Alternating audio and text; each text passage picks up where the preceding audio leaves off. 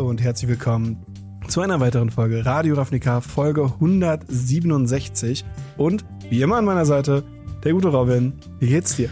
Hi, ja, mir geht's ganz gut. Und äh, 167 yes. ist natürlich nicht irgendeine Folge, wie man sich jetzt vielleicht denken könnte, yes. sondern deine hundertste Folge ja. Radio Ravnica. Herzlichen Glückwunsch. ja, mega. Ähm, Freue mich immer noch mega, wie am ersten Tag dabei zu sein. Ja. Es ist einfach, es macht einfach nur Spaß. Und ja, 100, 100, 100 Folgen Radio Ravnica. Voller Themen für euch und ähnliches. Ja. Und ähm, dann gucken wir uns mal an, was wir heute reden. Erstmal würde ich ganz gerne mit dir über 100 Folgen Radio Ravnica reden. Mhm. Ähm, es ist natürlich kein 200er Special, das kommt demnächst. Ähm, schneller als ich mir das teilweise denke, muss man echt sagen. Aber äh, 100 Folgen von mir. Und da würde ich ganz gerne ein bisschen drüber reden. Vielleicht ein kleines Gewinnspiel machen. Das werden wir dann sehen.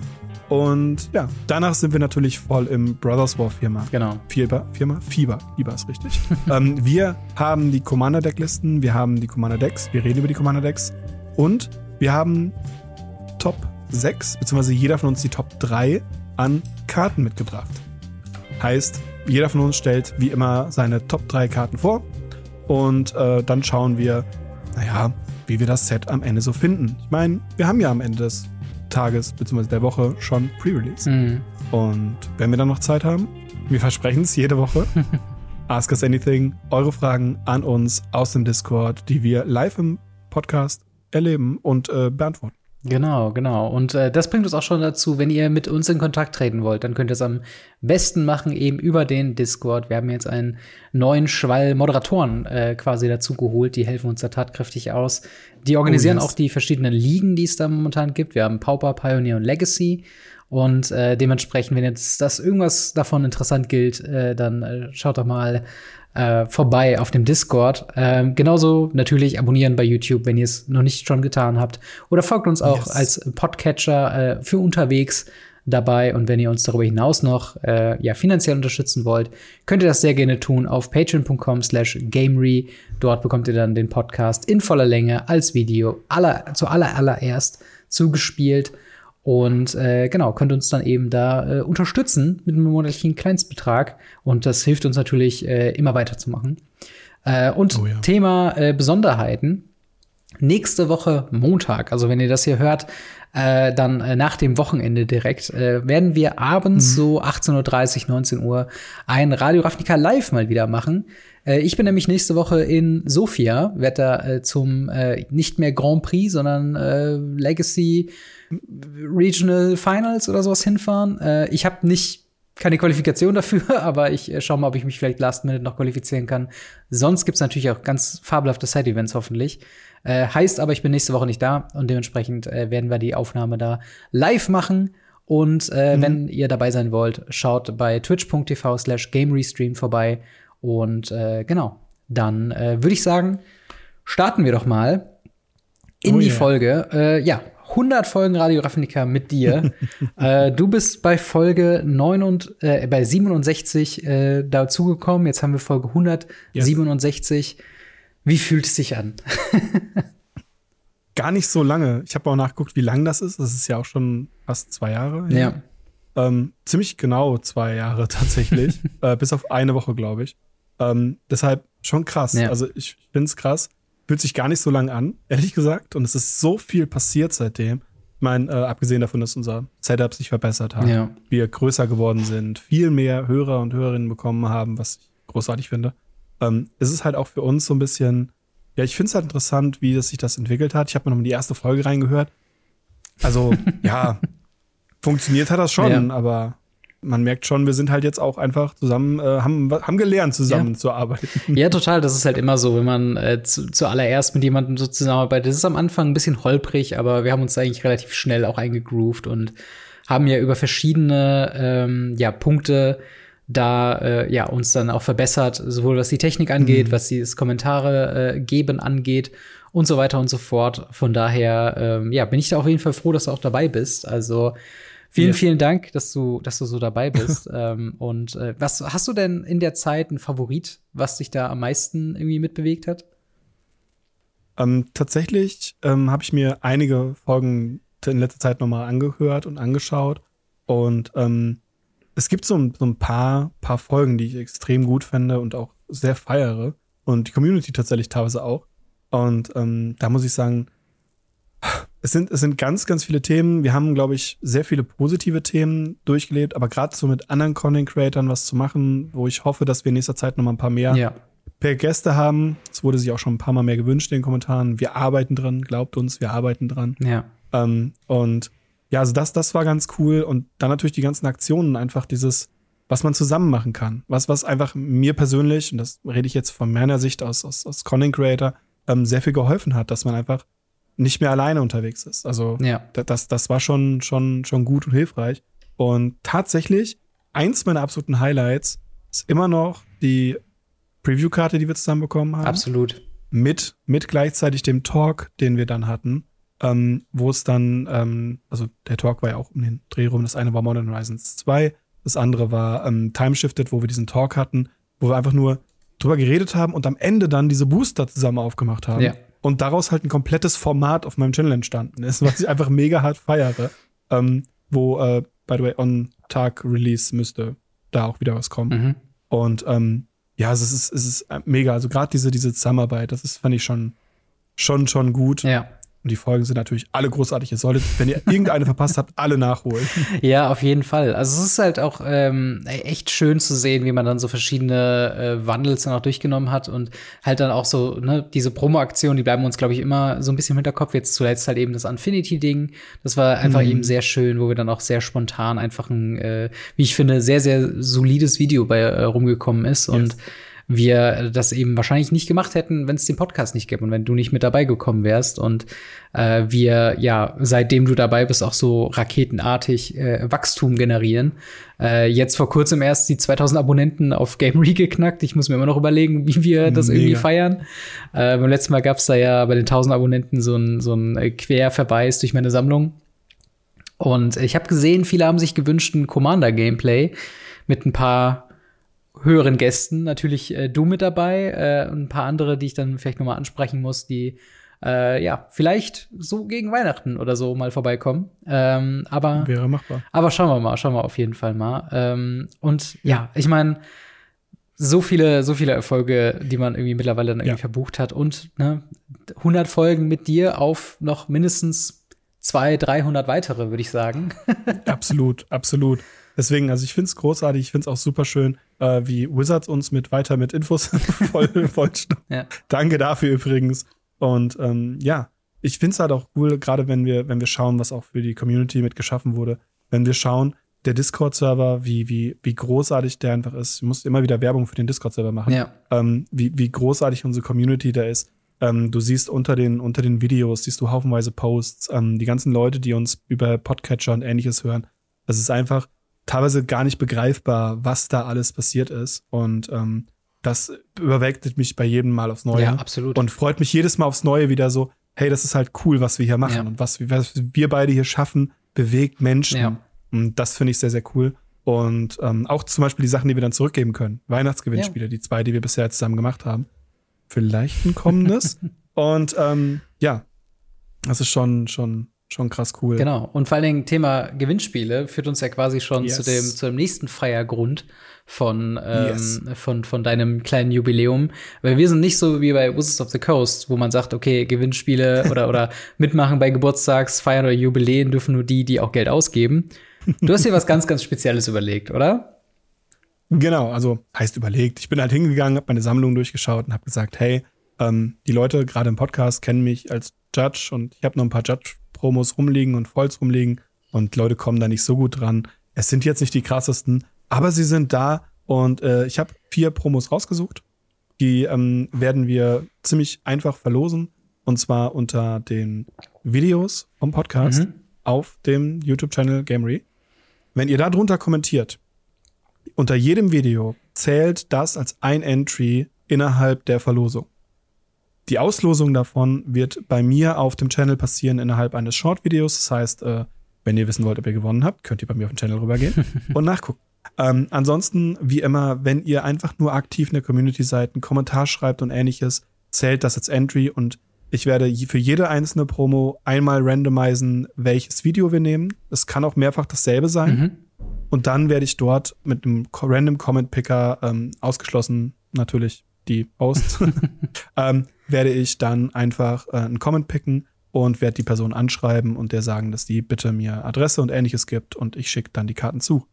Rausgesucht habe ich äh, ein paar Promos. Ein paar davon sind ein bisschen wertvoller, ein paar sind nicht so wertvoll. Äh, in Anführungsstrichen, ähm, ist, ich glaube, die günstigste Karte ist ein Zehner wert. Aber das ist ja schon mal egal. was. Es geht nicht, es geht nicht um Value, es geht darum, was es ist. Ähm, ich habe auch schon gesagt, wenn, wenn da irgendwie äh, der Bedarf nicht so hoch ist, ähm, Robin und ich sehen uns nächster Zeit in Berlin. ja. Und äh, im Notfall kann man die auch unterschreiben. Muss ich jetzt dabei sein. Ja. Ähm, wurde ich jetzt in letzter Zeit gerade auf Card Market öfter gefragt, ob ich Sachen unterschreiben kann. Ja, kann ich. Und äh, hier in diesem Fall würden wir einfach beide unterschreiben. Ihr müsstet dann nur ein bisschen auf die Karte warten. Ja.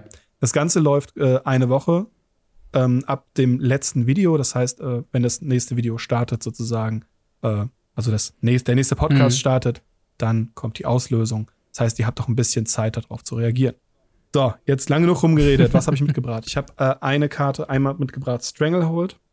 Glaube, die ist sogar aktuell jetzt spiegelverkehrt. Ist halt so, im Notfall können ich wir die bestimmt blende, Ich blende die nochmal ein im Video.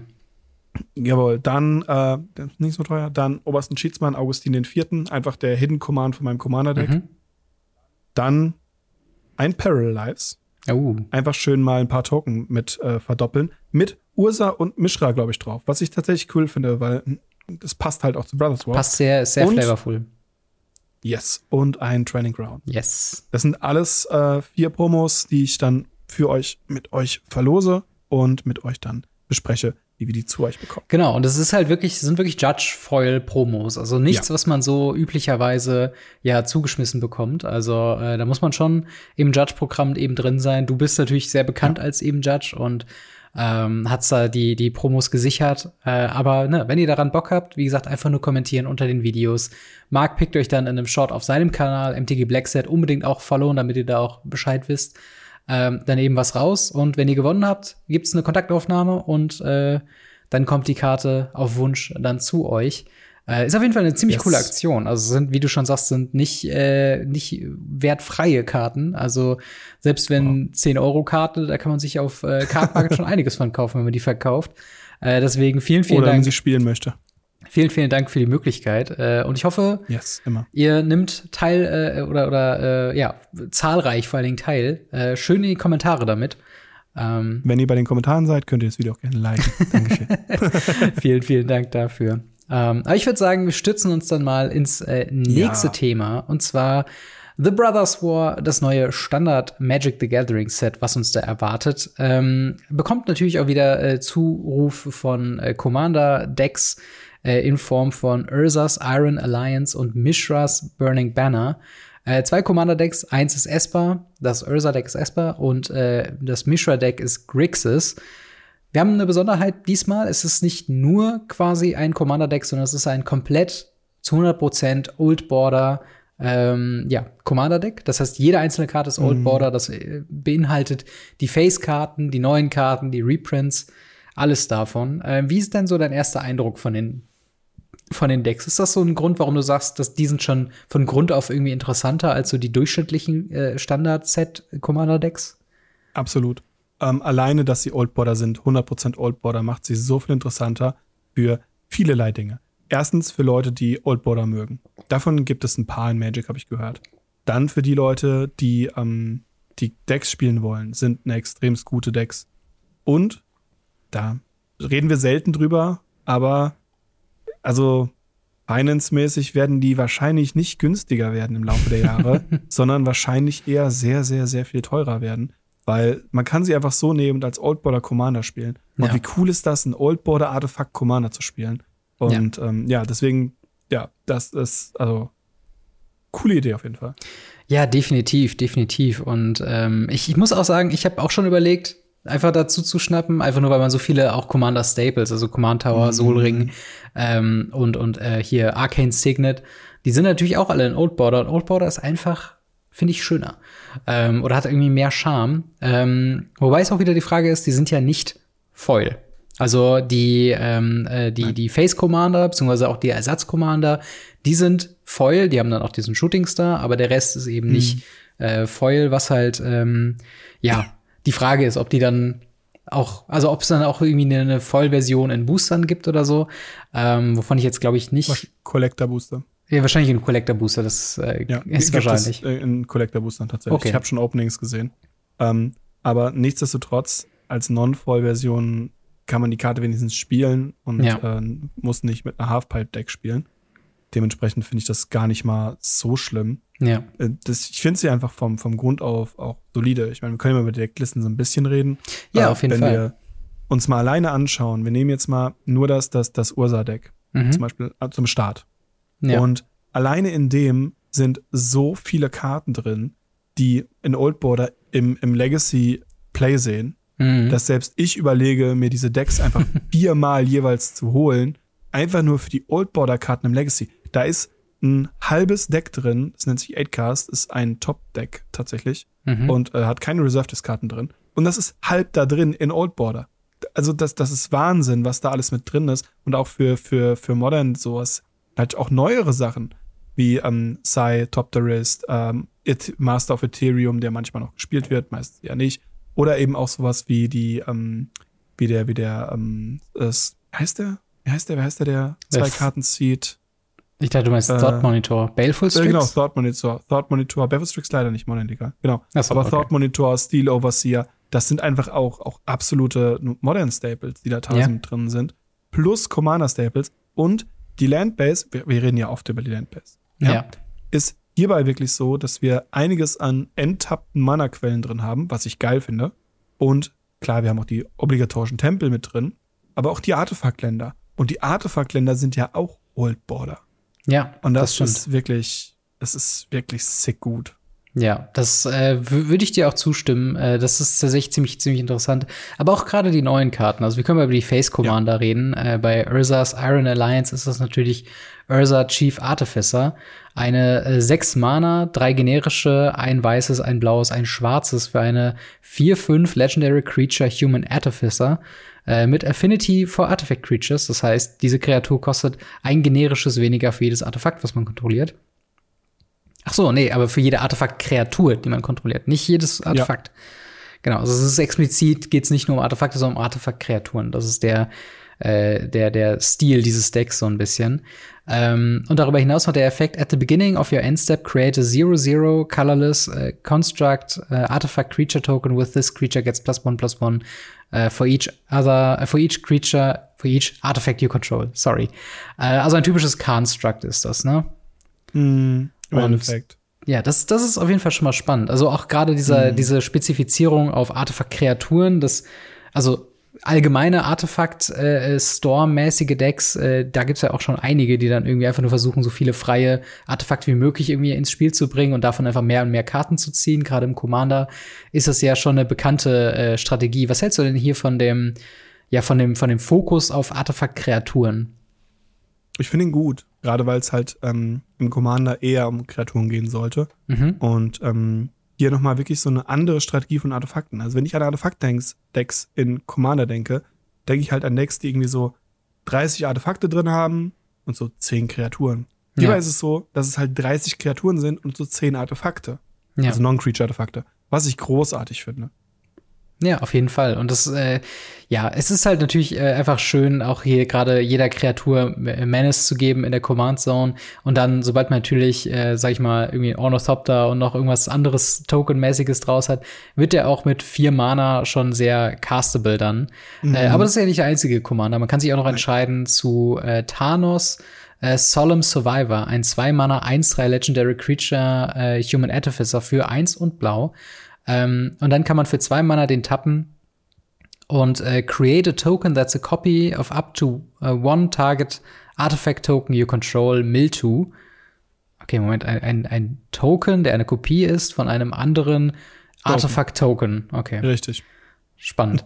äh, und dann für äh, vier Mana ein generisches, ein weißes, ein blaues, ein schwarzes und tappen. Sacrifice two artifact tokens, exile an artifact uh, or creature card from your graveyard, create a token uh, that's a copy of the exiled card, except it's an artifact in addition to its other types, activate only as a sorcery. Also hier so ein bisschen mehr der Fokus, natürlich immer noch auf Artefakt-Kreaturen, aber auch mehr auf Artefakt-Tokens. Und wahrscheinlich ist da ein beliebtes Ziel die äh, Constructs, die unter anderem um, ähm, eben tatsächlich Ursa macht. Genau, also tatsächlich macht er zwei Sachen. Er macht auf ja. der einen Seite Kopies, damit kann man natürlich die Khan-Tokens machen, äh, die Ursa-Tokens. Mhm. Ähm, auf der anderen Seite, und das finde ich das Interessante und das finde ich das, was ihn noch so unendlich viel geiler macht, ist der Reanimation Target. Ja. Weil ähm, man kann halt zwei Artefakt-Topter-Tokens opfern. Das Deck kann unendlich viele Topter-Tokens machen. Ja. Und dann exilt man ein Artefakt oder eine Kreatur aus dem Friedhof und bekommt eine Kopie davon. Das heißt, im Endeffekt materialisiert. Ja. Ja, das ist auf jeden Fall voll interessant, weil auch das Deck jetzt gerade nicht wenige auch ja teurere ähm, Artefakt-Kreaturen hatte. Ich schaue jetzt zum Beispiel gerade auf die Mir Battlesphere, die mm. einfach so sieben Mana kostet. Und das ist auch in Commander natürlich spielbar, aber auch halt nichts, was man mal eben so castet. Und mm. vor allen mhm. Dingen umso äh, ja, mehr schade ist es dann, wenn die dann removed wird und man sich die dann mit Thanos wiederholen kann. Mm. Ähm, ja, was ist, was ist so dein allgemeiner Eindruck von diesem Deck? Ist das was, was du glaubst, äh, was so ähm, ganz gut gelungen ist von der Art und Weise, wie es gebaut ist? Oder willst du da ein paar Änderungen äh, in dieser Richtung machen. Ich finde das Deck gut. Ich, ich finde beide Decks gut, Spoiler. Mhm. Ähm, ich, ich finde das Deck wirklich, wirklich schön. Ich denke tatsächlich, dass es äh, viele, viele Leute anspricht, allein weil es ein Artefakt-Deck ist. Mhm. Ähm, sie haben sehr viele starke Karten drin, sie haben sehr viele Playable-Karten drin, ähm, sie haben sehr viele benötigte Reprints drin. Die neuen Karten sind sehr, sehr interessant. Und ausnahmsweise mal sagt halt die Bannerbasis nicht. Ja. Zumindest nicht, nicht, nicht härter wie sonst, sondern sie sieht besser aus wie sonst. Wir haben Bounce Lands drin, ja, wir haben Tempel drin, ja. Aber ansonsten sieht die Mana-Basis einfach besser aus wie sonst. Da ist sogar ein Spy of Industry drin. Ja. Ja, das ist schon, das ist schon ziemlich gut. Vor allen Dingen, was man halt da noch sieht, gerade so die Reprints. Ich glaube, da ist vor allen Dingen noch ein Faktor dabei, der ähm, eben super Bezug nimmt auf diese Old Border Thematik, weil du, ne, wir haben halt eben so ein Psy Master Thopterist drin, der würde funktionieren als individueller Commander, wenn man darauf Bock hat. Sowas wie Alela Artful Provocateur ist halt ähm, eine, die ursprünglich in den Brawl Decks mit drin war, äh, wer sich mhm. noch daran erinnert. Ähm, die einfach ein Old Border zu haben, finde ich mhm. spannend eben. Ich finde tatsächlich hier in diesem in diesem Deck macht sie nicht ganz so viel Sinn. Das wäre vielleicht ein Cut, den ich machen würde. Aber hat man immer noch eine Old Border Kopie von dieser Karte und kann sie dann eben weiterverwenden in ein weiteres äh, Commander-Deck, wenn man dann so Bock drauf hat. Und mhm. ähm, ja, ähnlich sieht's da eigentlich auch aus mit dem, äh, mit dem Mishra. Deck mit Mishras äh, Burning Banner, wo auch eben so Sachen drin sind wie äh, Joyra Weatherlight Captain, eigentlich das, was ich eben meinte mit diesem Artefakt-Store-mäßigem Deck, weil sie hat halt einfach den Text, whenever you cast a Historic Spell, draw a card und Historic Spells sind quasi Artefakt, äh, Artefakte, Legendaries und Sagen. Äh, mhm. Und da ist halt eben dieser, dieser Artefakt-Aspekt eben der wichtigste. Auch in Old Border, auch in diesem Deck. Äh, und das ist schon, das ist schon fast eine Kaufempfehlung äh, für sich selbst, oder? Ja, absolut. Also wie gesagt, also gerade das, das zweite Deck finde ich halt nochmal auch interessant. Jetzt nicht ganz so interessant, aber es ist auch interessant, weil da halt viele Sachen bei sind, die halt, wir haben Expressive Iteration, wir haben Thoughtcast, mhm. wir haben Faceless Looting, ähm, oder auch alleine sowas wie, wie Geth und so, das sind einfach All-Time Evergreens, die einfach stark sind. Master Transmuter und Old Border. Hammer. Und das finde ja. ich halt das Coole. Sie haben mit dem Mishra-Deck aber so ein Deck geschaffen, wie es so ein klassisches Artefakt-Deck ja. ist. So mit diesen 10 bis 15 Kreaturen und eben eine Menge Artefakte und ein paar Spells, die das unterstützen. Das finde ich so, so gut. Plus, ein Kollege von uns hat das nochmal sehr, sehr lustig rausgemacht. Äh, er hat äh, einen, einen Commander für sich selber rausgemacht. Äh, es gibt den Farid und äh, Leute werden das umschreiben in den Berit und ja, na, lustig. Auf jeden Fall, ähm, ich finde es ja. bei dem Deck ein bisschen schade. Ähm, die die Mana-Basis ist auch hier ziemlich, ziemlich okay. Also mhm. ist nicht unterirdisch, sie ist okay. Ich muss aber sagen, viele von den, von den Artefakten, ähm, da hätte ich, also ein paar von den Artefakten gibt es wirklich so ein, ja, da gibt es doch eine bessere Version von. Ja, mhm. Das finde ich ein bisschen schade. Also auch vom, vom Spielstil her ist wahrscheinlich, weil die vielen geopfert werden und so weiter. Ja. Aber, mh. Hm, also vom, wenn ich, wenn ich mir Pistole auf die Brust gerückt bekommen würde, würde ich die Ursas-Liste kaufen. Ja. Äh, blau-weißes Deck, Surprise. ähm, ja.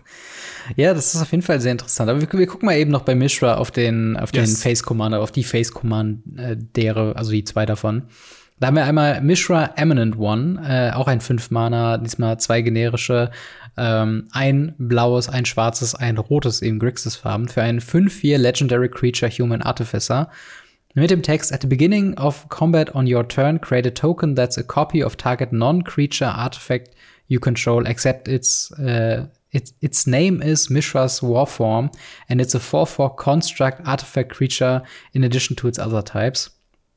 It gains haste until end of turn, sacrifice it at the beginning of your next end step. Also genau das, was du meinst. Hier ist der Appeal halt eben, nicht Kreaturen zu haben als Artefakten, sondern reguläre mhm. Artefakte und die dann eben zu vier Vierern zu machen, jede Runde.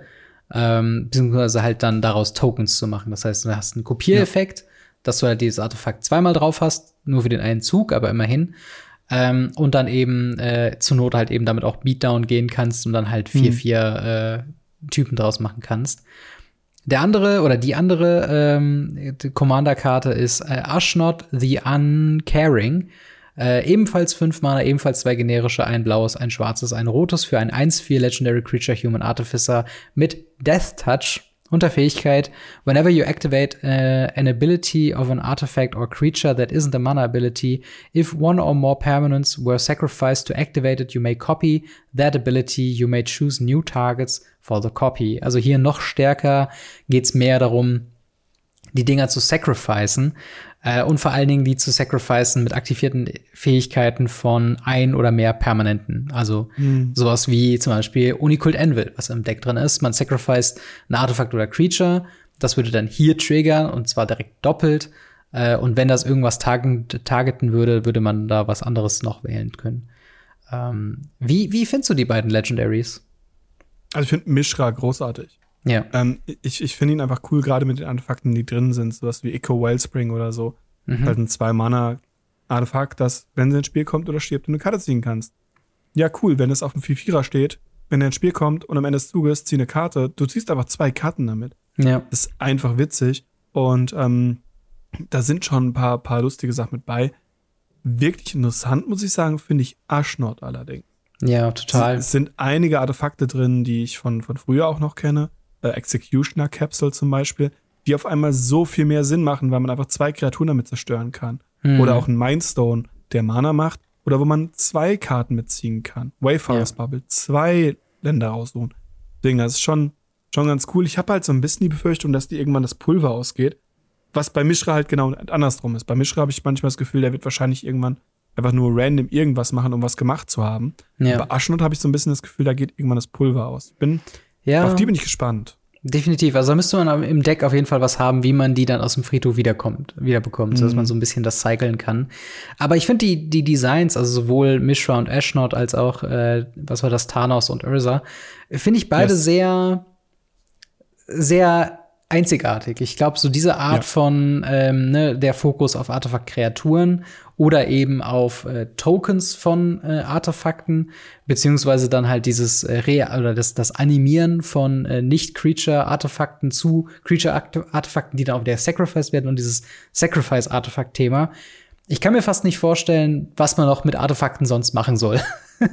ich glaube, man hat da so alles abgedeckt, was jetzt, sag ich mal, nicht dieses traditionelle, ähm, ich spiele einfach ganz viele Artefakte und habe da sehr viele ETB-Synergien oder ähm, ja, sehr viele äh, Affinity-Sachen mit drin. Ähm, hm. Und das finde ich eigentlich, das finde ich eigentlich eine schöne Ansicht, gerade im Vergleich mit denen von Dominaria United, wo unsere Kritik so ein bisschen war. Die haben so, ja, okay, Multicolored Matters und Legendary Matters, aber irgendwie nicht konsequent durchgezogen. Hier finde ich, beide Decks sind irgendwie sehr konsequent eben mit ihrer Thematik durchgezogen oder haben zumindest sehr mhm. ähm, ja gestreamlinete, äh, mein Deck will genau das machen. Ähm, Absolut. Und das ist halt auf jeden Fall schon mal eine Besserung diesbezüglich. Also, ähm, du hast es eben zwar schon mal gesagt, aber noch mal äh, zusammengefasst, was würdest du dir holen, Mishra oder Ursa? Ursa, aber am liebsten wahrscheinlich einfach beide und wahrscheinlich beide viermal, weil will Legacy-Karten daraus haben und spielen. sehr gut, das ist ein sehr guter Grund, das zu kaufen. Ich, ich werde es vielleicht nicht tun. Ah, ich, ich, bin mir so unschlüssig. Ja. Könnt ihr mir in die Kommentare schreiben, was ihr tun würdet. Ähm, aber viel wichtiger für mich jetzt gerade, weil ich es live höre, äh, was würdest du denn kaufen? Ähm, ah, ich bin ein bisschen hin und her gerissen. Das Ding ist, äh, ich hätte, glaube ich, mehr Interesse an das Mishra-Deck. Auf der anderen Seite habe ich aber mhm. noch auf meiner Wantliste das äh, Warhammer Grixis Dämonen-Deck, was ich mir immer noch nicht mhm. gekauft habe. Ähm, aber äh, ja, das heißt, wahrscheinlich, wenn ich mir ein Commander-Deck in nächster Zeit kaufe, würde ich wahrscheinlich erstmal zu den Warhammer-Decks greifen. Ja, äh, aber wenn es von den beiden einer wird, dann wahrscheinlich tatsächlich eher Mishra, weil gerade Grixis mich als Farbkombination dann doch mal irgendwie interessiert, da was zu bauen. Und halt, du hast super viele Staple und auch andere potenzielle Kommandeure, also sowas wie äh, Emery, was in Mishra mit drin ist, Joyra, die in Mishra mit drin ist, so selbst sowas wie Silas Rennen, ist irgendwie, mhm. wo ich mir mhm. denke, ah, da, da könnte man selbst noch mal irgendwie was drumherum bauen, so, also absolut. Silas sehr viele war tatsächlich ein, ein Commander vom Kumpel von mir als als Partner mit ah, äh, nice. Silas und Akiri. Einfach so ein Beatdown CDH Commander auf einmal da drin. das ist halt, wo ich mir gesagt habe, so, was, was, was ja. macht der da drin? Ja, es ist schon crazy. Und das finde ich halt auch geil. Ne? Also hast du auch sowas wie, also auch ein sehr beliebter äh, Commander, zumindest was ich so gehört habe, ist ja Thraxos, Scourge of Croak. Mhm. Und da bin ich mir fast zu 1000 Prozent sicher, dass ich den nur in dieses Deck reingepackt habe, damit man den in Old Border noch mal drin hat, weil äh, das ja. ist so, das keine Ahnung. Ich finde das halt sehr, sehr spannend, was sie, äh, wie die, wie die Auswahl da ist, auch mit den Legendaries. Ja. Es ist halt für viele Leute dann doch irgendwie das dabei, einfach nur durch dieses Treatment, dass es halt äh, Old Border ist. Ähm, und ja, äh, aber wie ist da eure Meinung zu? Äh, habt ihr Bock auf die Old Border äh, Commander Decks? Werdet ihr oder von euch eins oder zwei oder vielleicht auch gar keins holen? Schreibt uns gerne in die Kommentare oder im Discord. Und dann springen wir auch schon ins nächste Thema und zwar yes.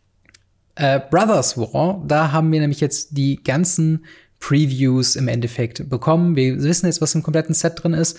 Pre-Release ist an dem Wochenende wo ihr das hier hört, wenn es mich nicht äh, täuscht. Genau, das heißt, wenn ihr das hier hört, seid ihr wahrscheinlich schon auf dem Weg zum Pre-Release oder plant es demnächst zu gehen ähm, oder spielt es auch schon auf Arena. Mal gucken. Ähm, und ja, dementsprechend schauen wir doch mal aufs, aufs Set. Äh, was, was sind denn so Karten? Beziehungsweise erstmal haben wir so eine kleine Liste von Honorable Mentions, die wir hier nur noch mal yes. kurz nennen, weil wir glauben, dass sie sehr stark sind. Aber wir haben schon drüber gesprochen oder wollen nicht drüber sprechen, weil sie selbst sehr selbsterklärend ist. Was ja. haben wir denn da so? Also, wir haben natürlich schon drüber gesprochen, über sowas wie Brainstone.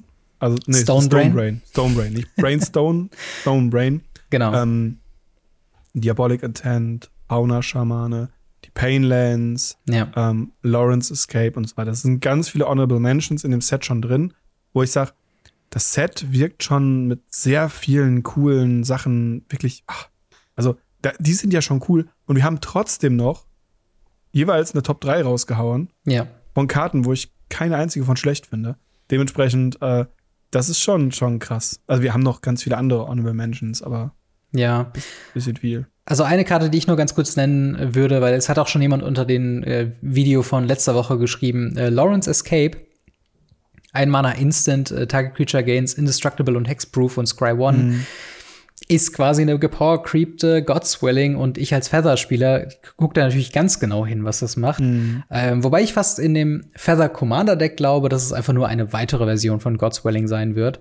Ähm, ist auf jeden Fall eine super starke Karte, eine Common eben äh, für einen Mana, da kann man echt nicht viel falsch machen fast. Ähm, und ich kann schon mal sagen, ich habe mal wieder unseren kompletten White Biased hier ähm, mit reingepackt. Jede einzelne Karte von mir ist tatsächlich eine weiße Karte was äh, einfach daran, daran steht, weil ich sehr viel Potenzial sehe ähm, in Mono White, entweder Humans mhm. für Pioneer oder tatsächlich das Soldier Deck. Und ich werde dann im Einzelnen noch mal drauf, darauf zurückkommen, was ich mit den Karten vorhab und äh, ja, wie ich die, warum ich sie so spannend finde. Ähm, aber äh, willst du mal loslegen mit dem ersten, mit dem ersten Pick? Ja, sehr, sehr gerne. Und zwar habe ich ähm, Liberator, Ursas Battle Top da. Yes. rausgesucht. Eine sehr, sehr coole Karte. Drei Mana, 1, 2, Flash, liegend, ist ein Top da. Man kann farblose Spells mit Flash spielen. Artefakte dann wahrscheinlich. Oder, was ich auch interessant finde, ähm, Eldrasis mit Devoid kann man auch mit Flash spielen. Und ähm, immer wenn man einen Spell castet, ähm, wenn die Mana-Kosten des Spells höher sind als die Stärke von Liberator Ursas Battletop da, legen wir eine plus 1 plus 1 Marke auf den Liberator. Dementsprechend äh, wird er auch mit der Zeit einfach immer stärker. Wir haben eine Kreatur, die selber Flash fliegend, die ein Top mhm. da ist, was relevant ist in einem äh, Spiel, wo wir Top Foundry und so weiter haben. Also Retrofitter Foundry. Und ähm, dann können wir auch noch Artefakt-Spells und farblose Spells, also wirklich Eldrasis, flashen. Mhm. Und der wird auch noch stärker. Also es ist, finde ich, eine super, super schöne Karte. Ja, es ist auf jeden Fall, es ist auf jeden Fall was, wo ich denk, dachte, oh, klar, natürlich, der muss ja auch irgendwie seine eigene kleine, ähm, ja, wie soll ich sagen, Kreatur oder, oder seinen eigenen kleinen mhm. Zop da irgendwie haben. Und ich fand's irgendwie ganz geil, dass es halt wirklich dann auch so ein Liberator, Ursa Thopter, das hat schon irgendwie was so. Kleiner Top. Also klein, klein ist er nicht, aber der ist schon, ist schon, ist schon eine ziemlich gute Karte, das muss man auf jeden Fall sagen. Ich find's mhm. ähm, sehr interessant. Vor allen Dingen, ich hätte fast gewettet, dass ähm, das ein Vehikel ist, aber wir haben in dem ganzen mhm. Set gar keine Vehikel drin, was äh, auch irgendwie spannend ist. Wer hätte sich so leicht angeboten, oder? Ja, also gerade mit so Transformer-Robotern, irgendwas aber ja. wahrscheinlich war es zu nah an Neon Dynasty dran, wo ja auch sehr viele Battlesuits und so weiter waren. Ja, ähm, total. Ja.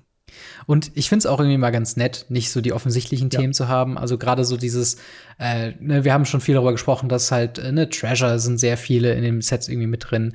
Vehikel hatten wir jetzt auch, zumindest bis Sagas bis, äh, genau, Sagas ist so ein anderes Thema. Ähm, die sind irgendwie in jedem Set mit drin und irgendwie ganz nett, dass man Artefakt-Set sich ein bisschen auf was anderes fokussiert. Aber gerade mhm. bei Liberator habe ich so ein bisschen gedacht, okay, da muss ja jemand einsteigen eigentlich, aber äh, trotzdem, schon, ja. trotzdem eine gute Karte. Gibt es irgendwie ein Deck, wo du das, äh, wo du den Liberator irgendwie mal testen wollen würdest?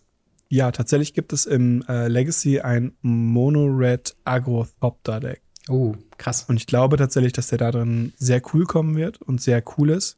Und ähm, da werde ich ihn auf jeden Fall drin testen. Und alleine dadurch, dass er farblose Spells im, mit Flash machen kann, will ich den überlegen in einem sogenannten Painter Servant Deck, wo man halt mhm. Painter Servant und Grindstone spielt, was farblose Karten sind. Und End of Turn lege ich die rein, gehe in meinen Zug, mach Combo. Klingt sehr, sehr cool. Dementsprechend sind das so Sachen, wo ich auf jeden Fall im Legacy damit testen möchte. Hm. Das klingt auf jeden Fall sehr, sehr spannend. Ähm, mein erster Pick ist, glaube ich, direkt schon ein kontroverser Pick, weil ich habe viele Stimmen dazu gehört. Entweder Leuten, die die Karte total broken fanden für äh, Pioneer als Removal Spell oder halt sagen, das ist absoluter äh, Dreck, den man nicht spielen braucht. Und zwar Soul Partition, ein äh, zwei Mana Instant mit dem Text Target äh, äh Exile Target Non-Land Permanent. Uh, for as long as that card remains exiled, its owner may play it. Um, a spell cast by uh, an opponent this way costs two more to cast. Also es ist so ein bisschen Elite Spellbinder auf einem Removal mhm. Spell, also so ein bisschen Elite Spellbinder meets Path to Exile. Es ist bei weitem nicht so gut wie Path to Exile. Das muss ich mhm. auf jeden Fall sagen. Äh, die einzige Alternative, die es in diesem Slot für zwei Mana in Weiß gibt, ist entweder Fateful Absence, was eine Target äh, Creature oder Planeswalker exiled und der äh, gegenüber kriegt ein Treasure, äh, nicht ein Treasure, mhm. ein Clue. Ähm, oder Declaration in Stone, das Sorcery Speed ist und äh, jede Kreatur mit dem gleichen Namen auch noch exiled. Äh, mhm. Und der Gegner investigated dann für so viel, wie sie halt geexiled hat. Ähm, ich sehe tatsächlich aber auch einen Use Case für diese äh, zwei Mana Removal, weil es halt, es ist unconditional. Es kann also auch Artefakte treffen, es kann halt andere Enchantments treffen, gerade vielleicht so ein Temporary Lockdown oder eine Portable Hole kann damit getroffen werden. Das macht Fateful Absence nicht und auch nicht Declaration Stone. Ähm, und gerade wenn irgendwas äh, ja so gesehen geexiled wird, was vielleicht nicht in den Friedhof gehört und sehr teuer ist, wie zum Beispiel von Greasefang die, äh, die Behelion 2, die wird dadurch praktisch unspielbar und lässt sich halt Instant mhm. Speed targeten. Also das ist halt, ich, ich sehe ein paar Use Cases, aber ich sehe auf jeden Fall auch die Schwächen darin. Also gerade, dass man es dann noch mal casten kann, das funktioniert auf teurere Sachen äh, besser als auf andere Sachen. Aber was ist denn deine Meinung zu Soul Partition? Ich bin die Karte unendlich mies. aber da haben wir schon aber, die Dualität, von der ich gesprochen habe. aber ich habe einen Case gefunden, in dem ich sie gut finde. Ja. Und zwar in einem Flicker-Deck. Hm, ja. Wenn der Gegner spielt ein Mass Removal, ich spiele die Karte, nehme eine Permanente von mir, weil es nicht Opponent Controls ist. Mhm. Exile sie, damit der Gegner sie nicht removed und kann sie wieder für zwei Mana mehr dann aber spielen. Ja. Was ne, bedeutet, ja. A, ich bekomme einen ETB mhm. und, äh, naja, ich kann sie ja wieder spielen. Vor allen Dingen, das Ding ist, du zahlst nochmal, wenn ah, du deine nee, eigene Sache selber gar nicht mehr. Du zahlst selbst gar nicht mehr. Also tatsächlich gar Deswegen. nicht mal so schlecht. Ja, also den, den Case sehe ich als Removal-Spell, wenn ich in dem Set ist halt Laydown Arms so viel geiler, gerade in einem Mono-White, weil es ist halt für ein Mana, ja, es ist Sorcery, ja, es exalt nur eine Kreatur, wenn man so viele Planes kontrolliert, aber reden wir über Tacheles, wir spielen eh nur Mono-Weiß mhm. ähm, und dann haben wir halt in der ersten Runde eine Kreatur, die die, die Sachen von Mana Value von 1 removed. Danach haben wir ein Spell, der was von 2 removed, danach von 3 oder von 4. Finde ich eigentlich ziemlich, ziemlich fair. Und der Gegner kriegt halt nur drei Leben im Vergleich mhm. zu Sports the Plowshares. Also da finde ich die als Removal, gerade für Kreaturen, bisschen besser. Wie gesagt, ja. Soul Partition als, als, als Schutzspell finde ich den ziemlich genial. Ja, tatsächlich, Later on Arms habe ich auch einen Blick drauf geworfen. Ich wollte nur nicht zwei Spells, ja. die removen in weiß was rausnehmen. Aber auch eine sehr starke Karte. Tatsächlich noch der Vorteil, dass sie auch noch ankommen ist. Das heißt, sie mhm. hat wahrscheinlich das Potenzial, ein bisschen günstiger zu werden. Aber Tatsächlich ist so ein bisschen da der Fall, dass du äh, gerade in Pioneer nicht so viele Planes mehr spielst. Das halt deine mhm. zwei Sheffield Dunes, äh, ein Castle Adelvale, ein ähm, Kamigawa-Land und äh, noch irgendwas, plus halt natürlich die vier Mutterwalls. Das heißt, mhm. da kann es schon mal sein, dass du äh, mit den falschen Landdrops irgendwie nicht, kannst, nicht ja. so viel tun kannst. Aber was es auf jeden Fall kriegen sollte, wäre halt ein äh, Ein-Mana Lanoa-Elf. Also mhm. Lano, jeder Lanoa-Elf ist ein Mana, aber dass man das damit beantworten kann. So ein bisschen als entweder Ergänzung für ähm, Portable Hole oder halt als, als Alternative dazu. Und ich finde mhm. tatsächlich diese, diese Upside mit drei Leben dazu bekommen, tatsächlich auch nicht so ähm, so verkehrt. Äh, ja, ich, ich werde mir definitiv beide bestellen und beide testen und dann mit einem ausführlichen Report äh, zurückkommen. Aber äh, was ist denn deine nächste, der nächste Karte, über die du sprechen möchtest? Ich würde gern über äh, Arcan Proxy sprechen. Yes. Und ähm, als wir kurz, kurz vorher, aus Spoiler, Spoiler, ganz kurz drüber gesprochen haben, hast du was gesagt, was ich großartig finde. Ja. Ähm, weil es ist eine absolute Meme-Karte. Ja. Das ist ein 7-Mana 4-3er den man für zwei blaue ein farbloses prototypen kann, dann ist er ein 2-1er in blau. Also für drei Mana 2 ins Blau. Mhm. Und wenn er ins Spielwerk kommt und wir den gecastet haben, dann exilen wir den Instant oder Sorcery mit Mana Value kleiner als die Power von dem Typen, von Arcan mhm. Proxy. Und wir können die Karte kopieren und sie casten, ohne die Mana-Kosten zu bezahlen. Ähm, das, das, das Coole dabei ist, ohne Mana-Kosten zu bezahlen. Heißt, wir können für drei Mana zwei Einser haben, der einen ein Mana oder zwei Mana Spell kopiert. Oder eben für sieben Mana vier Dreier, wo er halt ein 1, 2, 3, 4 Mana Spell macht und kopiert. Ja. Und was, was ich so cool fand, was du gesagt hattest, war einfach dieses schöne Meme mit Mom, can we have Snapcaster? No, we have Snapcaster at home.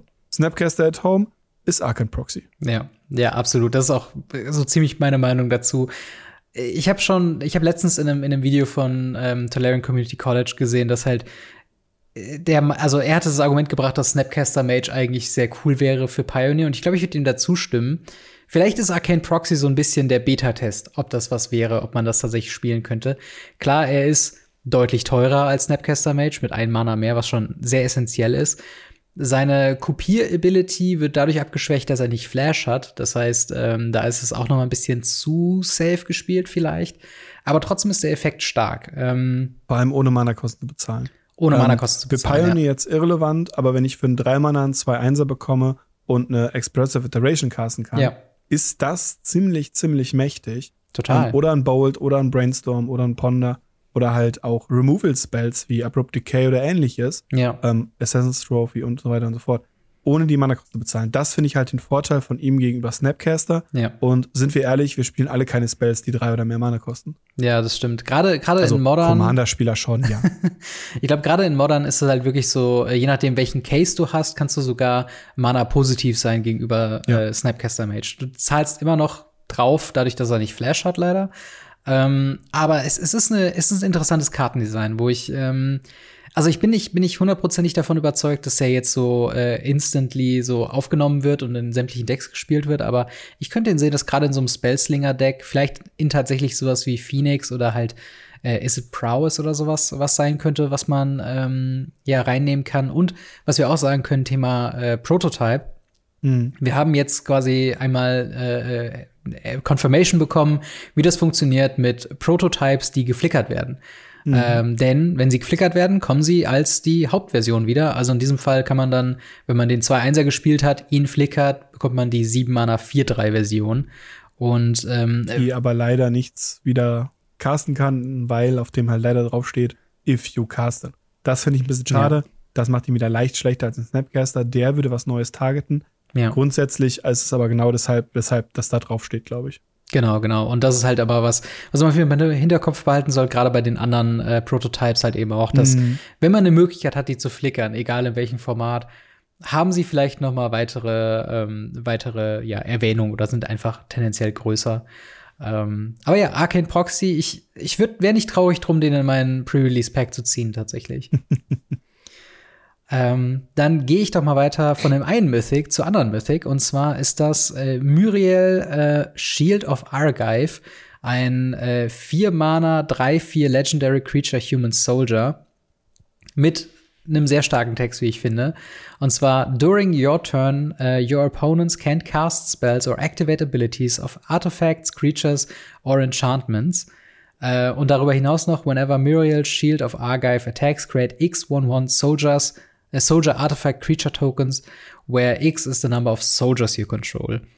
Mein Hintergedanke ist da, was ich letzte Woche schon gesagt habe, ich sehe ja so ein bisschen eine Sorius-Alternative zu Mono White Humans in Soldiers.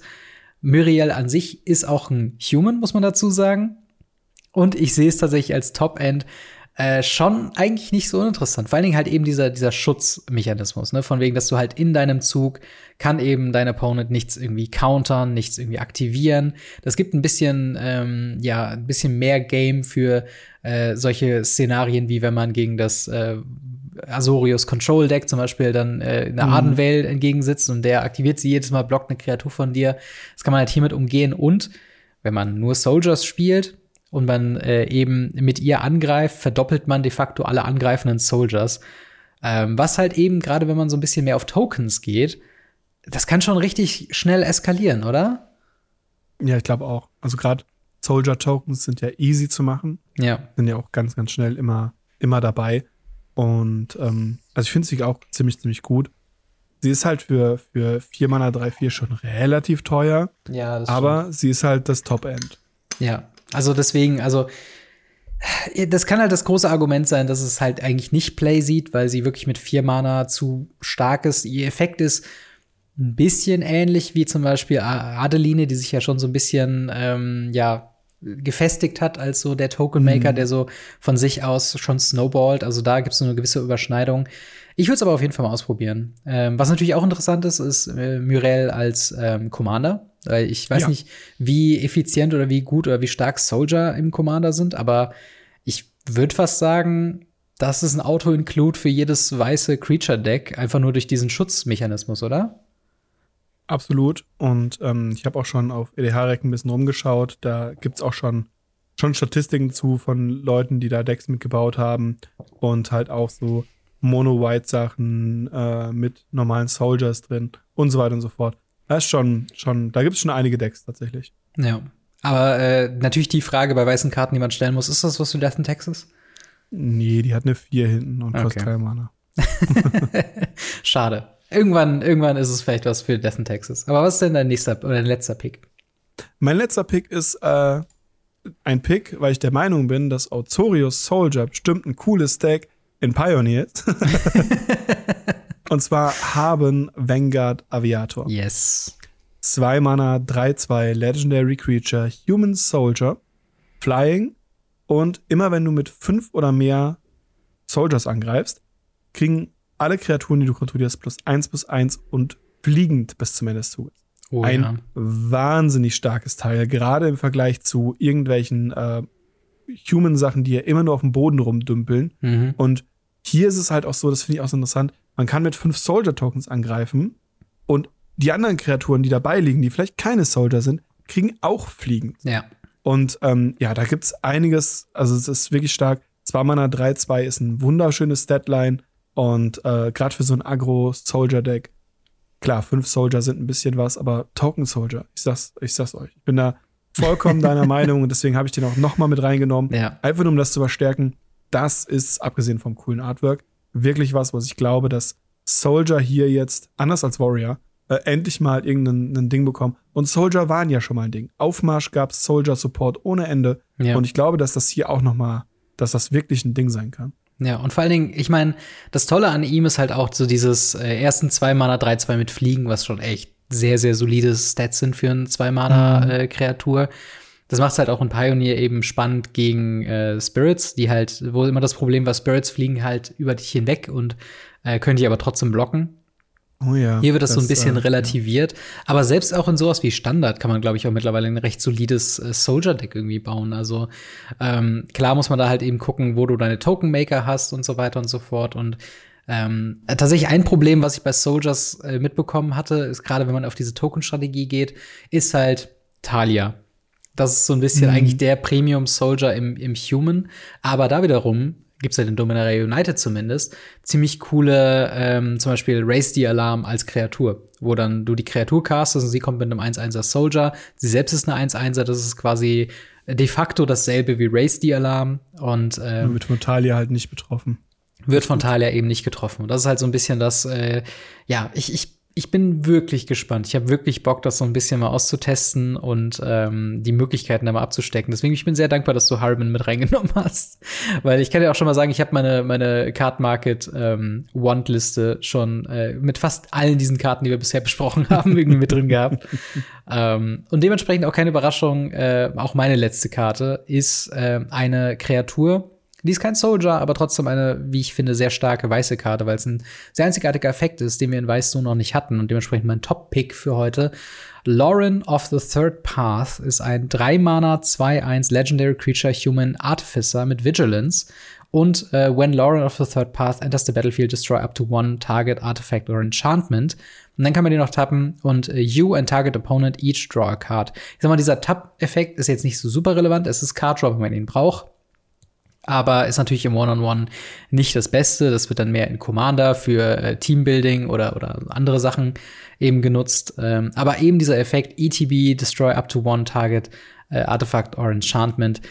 Da gibt's eine Elfen-Variante von, ne? Ist das Reclamation Sage oder? Genau. Genau. Und gibt, es gibt Reclamation Sage davon, die kostet auch 3 Mana 2-1 ähm, und ist nicht Legendary und hat keine Wachsamkeit und keine Zusatzeffekte. Und der sieht Play. Ja. Ähm, das ist halt einfach der Punkt. Und ich muss sagen, ich finde den auch richtig, richtig interessant. Gerade wenn es halt äh, den Inhuman oder ähnliches spielst, kann eben auch alleine dieses Draw Card einfach relevant sein. Ja. Und als One-Off im Sideboard gegen Artefakte und Enchantments, die ja nun mal ein Pioneer jetzt auch doch einiges an Platz eingenommen haben, die ja. Artefakte und Verzauberung, und auch in Modern und anderen Formaten ja auch immer vorhanden sind, ist das schon, schon nicht schlecht. Plus man kann sie eben flickern und so weiter und so fort. Das ist schon, schon ganz gut. Und der Card Draw, wenn du gerade eh vorne bist mhm. und anfangen kannst, einfach Soldiers zu spammen, beziehungsweise Humans zu spammen, Entschuldigung, ähm, du, du verlierst nur, wenn du keine Karten mehr ziehst. Es ja. ist egal, wie viele Karten der Gegner zieht. Du verlierst, wenn du keine Soldier mehr ziehst. Dementsprechend, ja. wenn ich auch diesen Nachteil, dass der Gegner auch eine Karte zieht, kein richtiger Nachteil dafür, dass es eine, eine Rare ist. Wenn da nur du draufstehen würde, wäre das richtig broken. Aber ja, absolut. Sehe ich da kein Problem drin. Ähm, wie wie sieht es denn auch in älteren Formaten? Ist allein dieser Faktor, dass es halt ein Reclamation Sage in Weiß ist, mit einem relevanten äh, Tribe äh, mit draufgedruckt, was, wo es zum Beispiel sowas wie, was war die, die Karte aus Midnight Hunt, war irgendwie Kathar-Kommando, ne? Der zwei mhm, Mana, mhm. du kannst ihn reinflashen für ein Mana, tappen und sacrificen, um eben äh, ein äh, Artefakt oder Enchantment ähm, zu zerstören. Wird er den ersetzen oder ist da wirklich dieses ein Mana mehr sehr relevant? Ähm, ich glaube, es ist nicht so relevant, weil er ja auch ein Mana zum Benutzen kostet. Mhm. Ähm, es ist mehr der Flash, der interessant ist. Mhm. Tatsächlich finde ich die Karte sehr, sehr interessant, gerade auch, weil man ja jetzt in letzter Zeit viel Jorion ja. gesehen hat im Legacy, Modern jetzt nicht mehr, aber ähm, da ist es schon sehr, sehr stark. Plus, man kann ihn halt auch cool flickern. Also ich ja. werde mir auf jeden Fall eine davon bestellen für mein äh, Eldrazi and Texas Modern Deck, weil für drei Mana den flickern und immer wieder was zerstören, das ist schon ganz nett.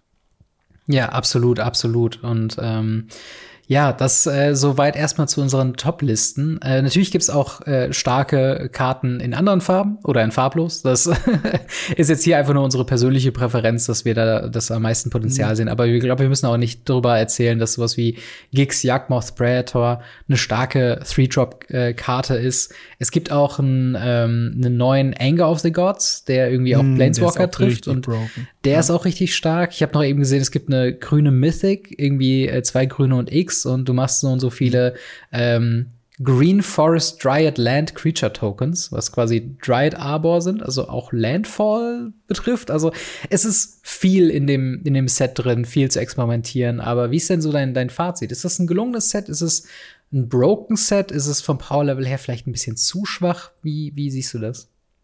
Ich habe ein bisschen Angst, dass es Strixhaven 2.0 wird. Mhm. Ähm, ich finde, der Artefakt-Slot ist großartig. Mhm. Es sind einige coolere Karten dabei, die so ein bisschen, bisschen cool sind. Ähm, aber doch alles in allem sehr weird alles. Und deshalb fühlt es sich für mich an wie Strixhaven. Ähm, es ist ein Set, was einen sehr starken Flavor hat, was äh, die Einzelkarten aber nicht so stark sind oder teuer, sondern das Set überlebt nur von diesen Expeditions, beziehungsweise wie heißen sie da, die Mystical Archives. Ja. Nur davon überlebt dieses Set überhaupt. Ansonsten wäre das, ist das mieser als Dragon's Maze. Und Leute, die länger dabei sind, wissen, wie mies Dragon's Maze war. Ja. Ähm, es ist halt leider wirklich so. Und ich habe Angst, dass dieses, dieser Artefakt-Slot hier genau dasselbe damit betreibt mit dem Set. Mhm. Ähm, was natürlich finanziell finde ich das so voll okay. Mhm. Ähm, Spielstärke sind die Karten okay. Es sind halt keine, gut, doch, Brainstone. Aber ja. ansonsten sind es halt absolut keine, keine imba brechenden oder sonst was Karten dabei. Mhm. Und äh, ja, deshalb, also ich finde das Stat cool, aber ich, ich habe so ein bisschen dieses Strixhaven 2 Feeling. Ja, also was man auf jeden Fall sagen kann, ist, dass ähm, sie, es war ja viel so ein bisschen dieses Thema, okay, immer wenn Wizards of the Coast ein Artefakt-Set macht, ist es broken. Und es gibt Aspekte von dem mhm. Set, Thema Stonebrain, auch sowas wie äh, Ursa Silex und so weiter, die können potenziell in manchen Formaten broken sein. Im Großen und Ganzen haben sie es sehr safe gehalten. Ähm, eine Sache, die mich halt so ein bisschen stört, ist halt, dass gerade diese ganzen großen Mythic-Artefakte, die laufen halt so einem so einem Wormcoil-Engine von früher einfach hinterher. Also da gibt's nichts, was so mhm. in dieser Art und Weise auch nur nahe kommt. Also wir haben schon über ein paar interessante Sachen geredet, wie Clay Champion äh, oder oder halt ne Arcane, Arcane Proxy, die so eine Utility haben, auch darüber hinaus oder vielleicht sogar mehr als ähm, als als so ein so ein Setup wie bei Clay Champion, dass man halt für vier Mana da viele Counter verteilen kann. Arcane Champion ist dieser drei Mana 2-1 Snapcaster Modus halt eben interessanter. Sonst gibt's halt auch viele Sachen wie sowas wie Blade Coil Serpent, was ich halt eine nahezu unspielbare Karte irgendwie finde, zumindest in Constructed, ist es halt irgendwie hier eine Mythic. Und ich, ich finde teilweise die Verteilung auch ein bisschen schwierig. Eine andere Karte, wo wir letzte Woche gesprochen haben, In the Trenches, sehe ich nicht, warum das eine Mythic sein muss. Ähm, da gibt's irgendwie Kombinationen von Karten, die in Rare das schon besser gemacht haben. Und ja, ich, ich blick schon sehr wohlwollend auf das Set. Ich finde, das Set ist grundsätzlich schon gelungen. Mhm. Ähm, aber halt sehr viel 6, 7, 8, 9 Mana-Kram, was für Constructed Spielbarkeit und auch mittlerweile sehr großteilig auch für Commander-Spielbarkeit leider so ein bisschen der Tod ist. Was, ja, mhm. es, es bleibt abzuwarten, wie stark eben die Power Stones sein werden. Vielleicht, vielleicht wird das so ein absoluter Punkt, wo jemand dann äh, Power Stones bricht und auf einmal mit neuen Mana-Artefakten um sich herum wirft. Aber ich würde zustimmen, so ein bisschen der, der, der Hype, dass das ein High-Power-Level-Set ähm, wird, sehe ich leider auch nicht. Also es gibt natürlich Karten, über die wir gerade heute gesprochen haben, äh, und deswegen ist wahrscheinlich auch der Fokus bei Soldier eben so hoch, weil das so das meiste Potenzial ist, dass man da halt eben diesen mhm. Support drin hat. Sonst, wie gesagt, die Landbase ist so nett, äh, eben mit den Painlands, dass man das jetzt vollständig als Cycle im Standard und Pioneer hat. Blaststone Reprints, ein paar andere Reprints, Diabolic Intent und so weiter. Da gibt's schon gute Sachen drin und äh, der, der Artefakt-Slot wird es wahrscheinlich rausreißen, dass sich das auch lohnen wird zu kaufen. Ähm, aber ja, wie wirst du denn, ähm, wirst du denn zum Pre-Release gehen? Natürlich, ich muss arbeiten. Achso, ähm, ja. bin samstags am, am Arbeiten, mach Pre-Release mit. Und äh, sonntags Dwayne Giant bin ich als Judge vor Ort und äh, werde wie immer Dwayne Giant äh, judgen. Bestes Format ja. für Pre-Release, by the way. ähm, aber Freitag zumindest nicht. Hm, okay. Ich weiß noch nicht, was ich Freitag mache, aber Samstag bin ich auf jeden Fall für den frühen Pre-Release eingetragen bei unserem Local Game Store. Yes. Ähm, und ja, ich bin, ich bin wirklich gespannt. Also ich äh, würde mir je, bei jedem Pre-Release mindestens einen geflippten Meldkreatur wünschen. Ähm, oh ja. oder zumindest irgendwie ein, ähm, eine, eine, eine Retro-Frame äh, äh, Artefakt-Kreatur, die irgendwie das ganze Spiel mm. wieder reinholt, weil die sind ja auch legal im, im Sealed. Äh, und dementsprechend, ja, was haltet ihr von dem Set? Lasst es uns auf jeden Fall gerne wissen in den Kommentaren oder im Discord. Dann machen wir doch noch ein, zwei Fragen. Ask Us Anything. Äh, wenn ich eine Frage habe für Ask Us Anything, wo darf ich die denn stellen? Marc. Ganz einfach. Im Discord. Radio yes. Ravnica slash Gamery Discord. Unten ver ver verlinkt in, in der Beschreibung. Dort haben wir verschiedene Bereiche. Den Community-Bereich, dort könnt ihr unsere Community erreichen und dort Fragen stellen und viel wichtiger für Ask Us Anything, den, äh, äh, den, den Gamery Radio Ravnica Bereich, wo dann auch Ask Us Anything drin ist. Das sind eure Fragen, die wir dann im Podcast beantworten.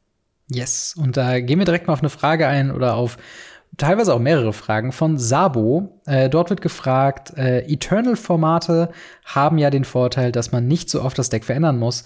Aber kann äh, das nicht auch ein Nachteil sein? Denkt ihr, Formate wie Modern und Pioneer, um die Formate geht es äh, mir hier speziell, stagnieren irgendwann und werden nur noch äh, von denselben Decks gespielt? Das ist schon mal eine sehr interessante erste Frage. Glaubst du, dass halt hm. so dieser, dieser fehlende Rotation, dass das auch ein Nachteil sein kann? Nee, absolut nicht. Ähm, tatsächlich ist es so, erstens, ähm, es kommen ja immer wieder neue Sets dabei. Mhm. Ähm, und gerade auch in Modern Pioneer kommen neue Sets dabei. Man muss äh, nicht so, so mit, mit Modern Horizons 2 um die Ecke werfen. Mhm. Ähm, das muss nicht sein. Man kann auch einfach ganz normal Modern laufen lassen. Dann sind es nur zwei, drei, vier Karten, die vielleicht im Set relevant sind. Wahrscheinlich sogar weniger. Aber sie sind da.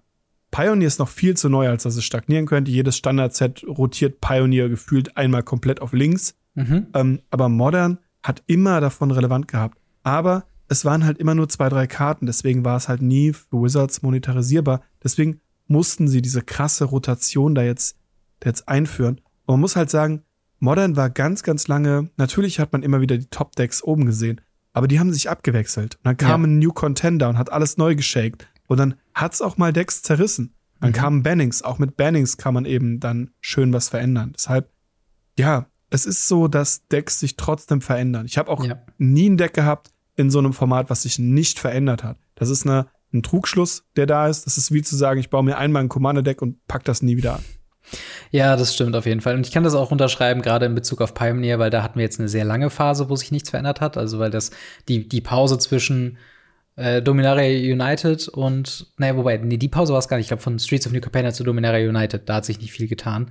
Ähm, und da hatten wir quasi die Top-Decks, die blieben auch Top-Decks und das hat sich nicht verändert, aber trotzdem waren so leichte Abstimmungen, ähm, die halt sich immer wieder verändert haben. Es war täglich äh, oder, oder fast wöchentlich immer so ein Kampf, okay, wie besiegt man diese Woche Raktors Midrange und Mono Green Devotion? Und dann hat sich jemand rausgestellt, hey, Mono Green Devotion ist gar nicht so problematisch, wie man am Anfang gedacht hatte.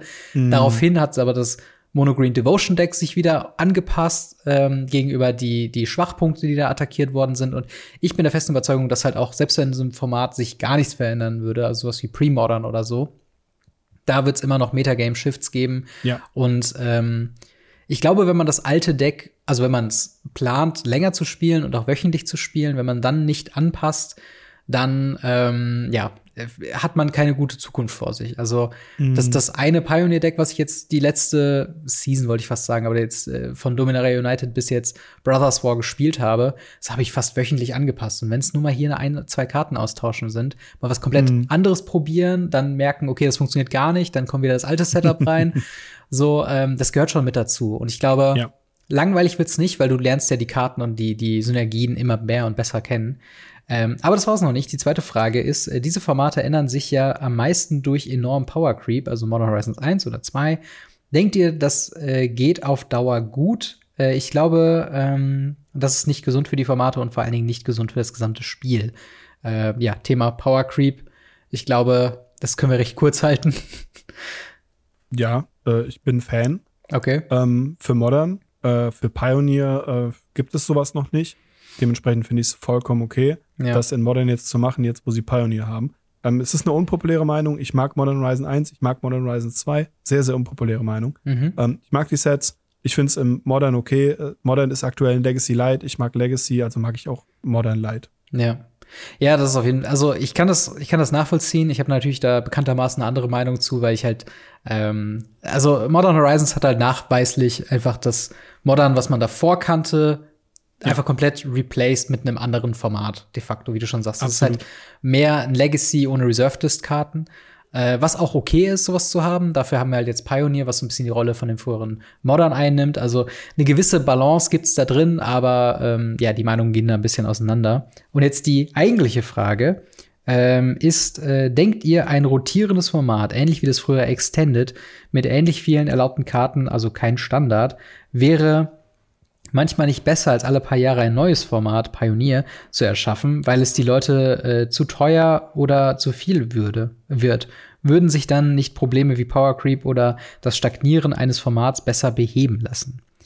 Ähm, ja, Extended müssen wir, glaube ich, noch mal erklären. Das war quasi einfach nur wie Standardrotation, nur auf zwei, drei Jahre umgedacht, oder? Genau, also zwei Jahre waren es äh, im Standard. Mhm. Und äh, hier waren es, glaube ich, fünf oder sechs Jahre schon lange her, dass ich das gespielt habe, ähm, ist auf jeden Fall das, wo sich Modern dran entwickelt hat. Ja. Und das aus gutem Grund. Ähm, auch aus dem Extended fallen irgendwann Decks raus. Auch aus dem Extended hatte ich irgendwann dann den Punkt, dass meine Decks nicht mehr spielbar waren. Mhm. Ja, Extended hatte viel, viel geilere Decks als, als Standard und sie waren viel, viel mehr bezahlbar. Oder weniger? Nee, mehr bezahlbar wie, ähm, wie, wie Legacy damals. Mhm. Beziehungsweise halt die anderen Formate, T1,5 und T1 oder T2, wie sie damals halt hießen. Und ähm, das war schon anders tatsächlich. Allerdings muss ich halt echt sagen, ich vermisse Extended überhaupt nicht. Ich, ich bin absolut kein Fan von rotierenden Formaten. Ich finde rotierende Formate schrecklich, weil sie Geldfresser ohne Ende sind. Und ähm, das sage ich als Legacy-Spieler. Hm. Und ähm, muss halt dabei sagen, ich find, fand die Einführung von Modern gut, ich finde die Einführung von Pioneer gut. Und ja, in, in sieben, acht Jahren werden wir noch ein neues Format bekommen. Aber das ist ja das Problem von Zukunftswir und nicht wir jetzt. Ja, und äh, also ich muss einfach sagen, ich finde, das, das sehe ich lustigerweise jede Rotation. Äh, die wenigen Leute, die tatsächlich Standard im Local Game Store spielen, die tauchen für Monate erstmal nicht mehr auf. Weil das Ding mhm. ist halt wirklich, und das ähnliche Problem hat ja auch Arena noch fast viel stärker. Du kaufst dich halt dann in so ein Deck ein und klar, es ist nicht so teuer wie ein Modern Deck oder es ist nicht so teuer wie ein Pioneer Deck. Du hast da dann aber erstmal so deinen dein Grundstock an Karten und den auf einmal zu großen Teilen nicht mehr verwenden zu dürfen, weil irgendwas künstlich rotiert. Ich sehe das Argument dahinter aus einer Spieledesign-Perspektive, weil sonst landest du halt bei Problemen wie Power Creep und das ist auch was, was ähm, Richard Garfield relativ früh ähm, auch dann schon benannt hat, dass er halt meinte, okay, diese, es muss ein System geben, wie man alte Karten wieder rausfiltert oder man muss halt konstant dieselben Karten immer wieder drucken oder halt, um interessant zu bleiben, eben die Sachen immer hier und da verbessern. Und ich bin einfach kein großer Fan von Rotation. Ich finde, äh, mhm. ein rotierendes Format, um das Standardformat zu nennen und das halt auch als Hauptturnierformat zu positionieren, ist großartig, ist eine super Idee. Aber an sich ist es halt was, wo ich halt irgendwie denke, ähm, ja, bitte nicht mehr davon. Also selbst sowas mhm. wie Brawl hat ja genau aus diesem Grund nicht funktioniert, weil die Leute committen sich dann auf den Spielstil, sie spielen das sehr gerne und auf einmal nach ein paar Monaten sagst du, oder nach ein paar Jahren, jetzt darfst du es nicht mehr spielen. Und das ist halt sowas, wo ich einfach, also da habe ich dann lieber, dass mein Deck wie jetzt in Pioneer oder Modern auf einmal so outclassed wird durch eine andere Meta, weil dann ist es zumindest so ein bisschen diese natürliche Art und Weise und die Karten bleiben im Pool und vielleicht irgendwann später kann man nochmal drauf zugreifen und dann sich daran äh, ja ergötzen sozusagen. Ähm, aber trotzdem sehr interessante ja, Überlegung, äh, was das angeht. Also vielen Dank für äh, deine Fragen und äh, damit würde ich sagen, haben wir auch schon Folge 167 abgeschlossen. Äh, wie gesagt, hier noch der Hinweis, wenn ihr es noch nicht mitbekommen habt. Wir haben gerade ein 100 Folgen Mark äh, Gewinnspiel, wo ihr quasi teilnimmt mit jedem Kommentar unter jedem Video auf YouTube. Äh, werdet ihr quasi einen losbekommen. Im Pot sind quasi vier Judge-Promos Und äh, genau, alles andere findet ihr in dem ersten Part über, den, mhm. über das Jubiläum und wahrscheinlich nochmal in der Videobeschreibung ausformuliert. Äh, und natürlich ein besonderer Dank gebührt unseren äh, Patreon-Gold-Unterstützern, namentlich General Götterspeise, Buster Madison, EasyReader24, Jan, Jan-Erik und Faria. Vielen, vielen Dank für euren monatlichen Support und äh, vielen, vielen Dank auch an dich, Marc, für eine weitere Folge Radio Ravnica. Immer wieder gerne. Genau, und am folgenden Montag, wenn ihr das hier zum Ausstrahlung hört oder seht, dann haben wir äh, heute Abend, am dem Montag, äh, dann ein äh, Radio Ravnica Live. Seid dabei, twitch.tv yes. slash game restreamed. Und in dem Sinne, bis dahin, haut rein. Ciao. Ciao, ciao.